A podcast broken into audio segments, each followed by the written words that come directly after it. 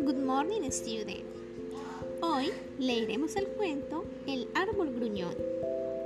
El árbol gruñón, aunque era el más grande del bosque y no necesitaba de su sombra para nada, nunca la compartía con ninguno de los animales y no los dejaba sentarse cerca.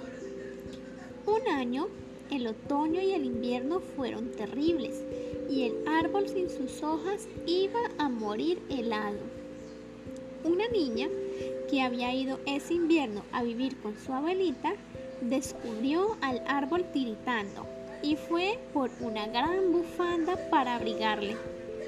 El espíritu del bosque se le apareció y le contó por qué aquel árbol estaba tan solo y nadie le ayudaba. Pero a pesar de todo, la niña decidió abrigarle. La primavera siguiente, el árbol había aprendido de la generosidad de la niña y cuando ésta se sentó junto a su tronco, le dio la mejor de las sombras. El espíritu del bosque lo vio y fue a contarlo a todos los animales, que a partir de aquel año pudieron tener siempre la mejor sombra, porque el árbol aprendió que con seres generosos y amables el mundo era un lugar mucho mejor para vivir.